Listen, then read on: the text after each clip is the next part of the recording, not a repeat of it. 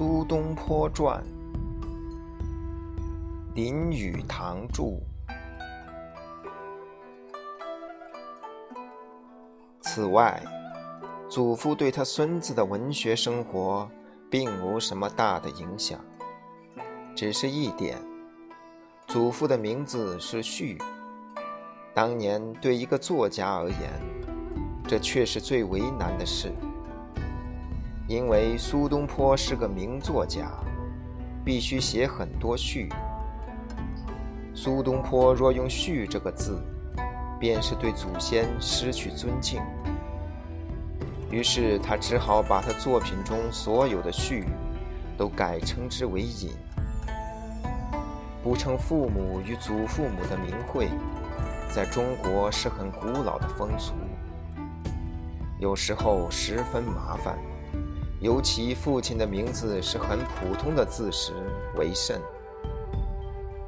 在中国最伟大的史学家司马迁煌煌巨著中，我们找不到一个“谭”字，因为“谭”是他父亲的名字。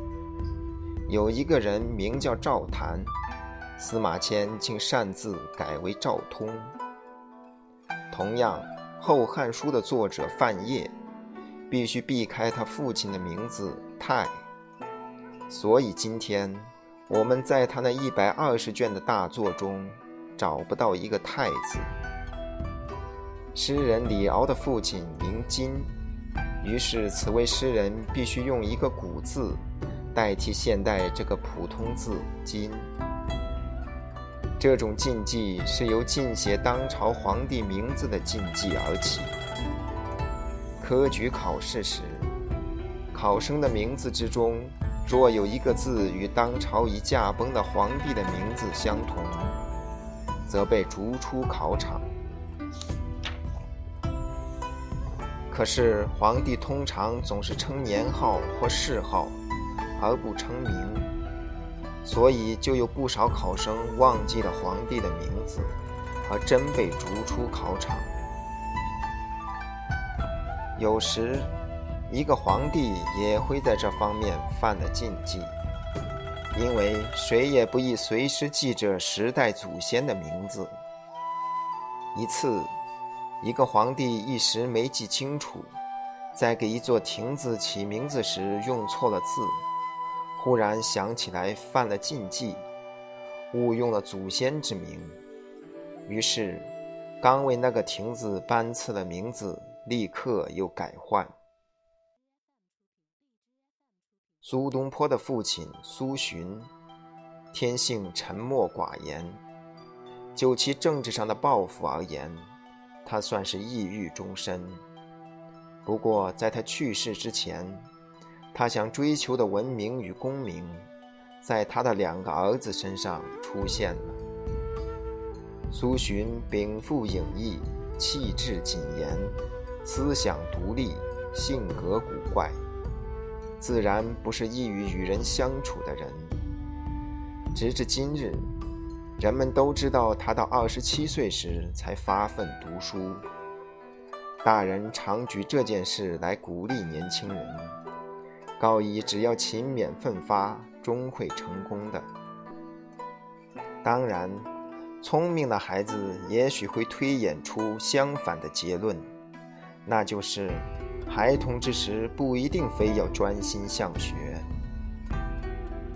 事实上，苏洵在童年并非没有读书作文学习的机会，而似乎是苏洵个性强烈，不服管教，必又痛恨那个时代的正式教育方式。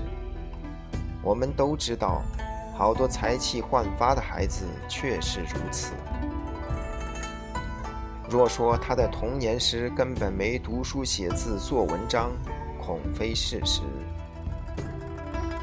他年轻之时必然给程家有足够好的印象，不然程家不会愿意把女儿嫁给他的。另外，同样令人惊异的是，他晚到二十七岁才发奋读书，而能闻名大噪。文明不为才气纵横的儿子的文明所掩，这究属极不寻常之事。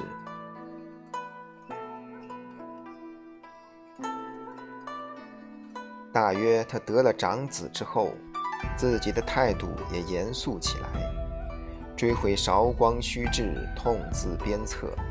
他看到自己的哥哥、自己的内兄，还有两个姐夫，都已科考成功，行将为官作吏，因而觉得含羞带愧，脸上无光。此等情势，即便平庸之才都会受到刺激。对一个天赋智力如此之高的人，当时的情形一定使他无法忍受。今日由他的文集中所表现的才智看，我们对此是不难了解的。在苏洵给他妻子苏东坡的母亲的祭文里，他表示妻子曾激励他努力向学。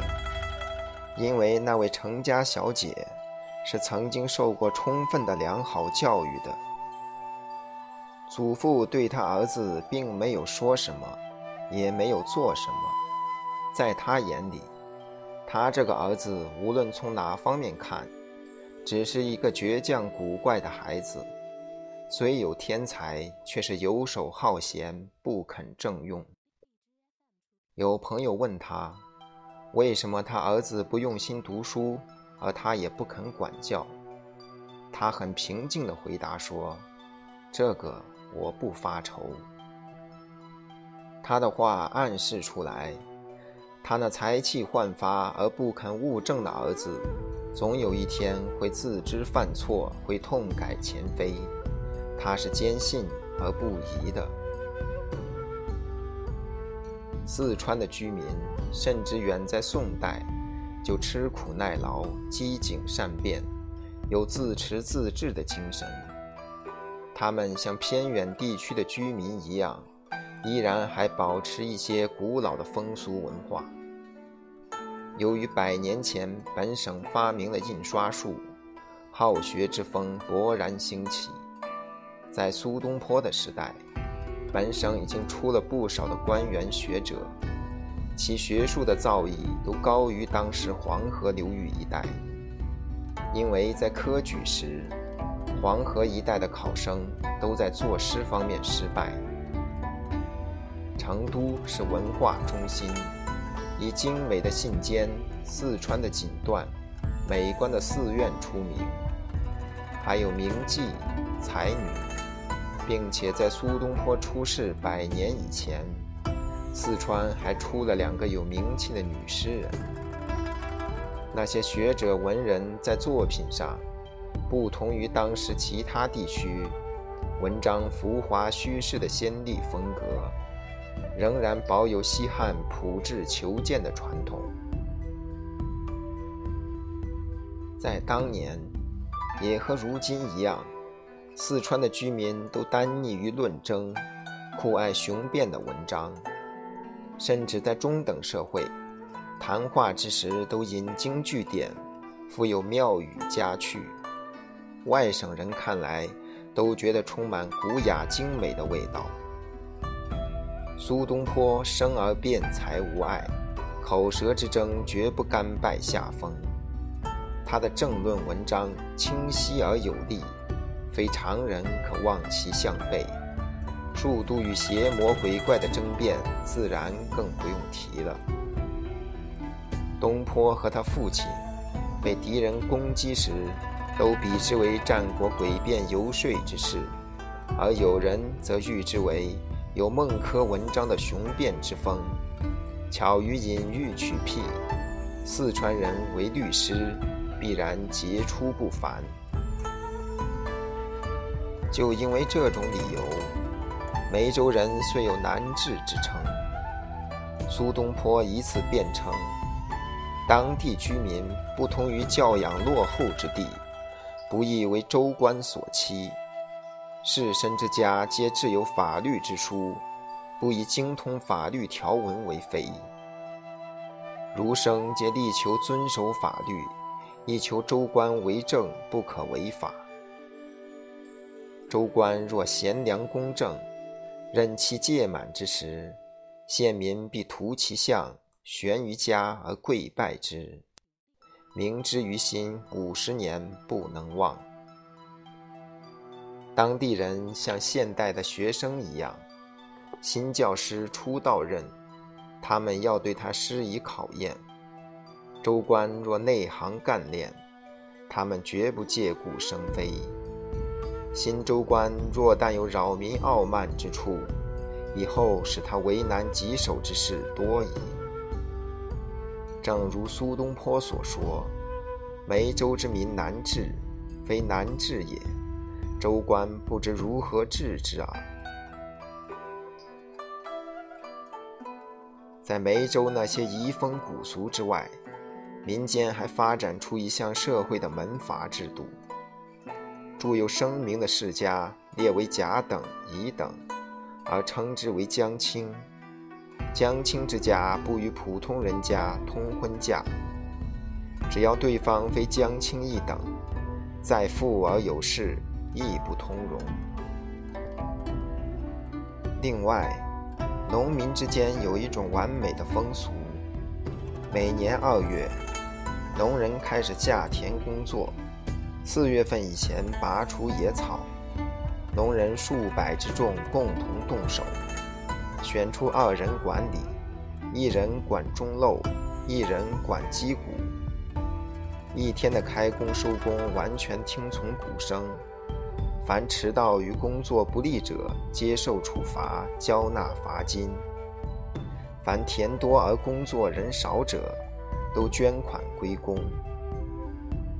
收割已毕，农民齐来，盛筵庆祝，击破陶土做的钟漏，用所收的罚金与指派的捐款，购买羊肉美酒，共庆丰收。这项典礼开始时，先祭农神，然后大吃大喝，直至兴尽，才各自归家。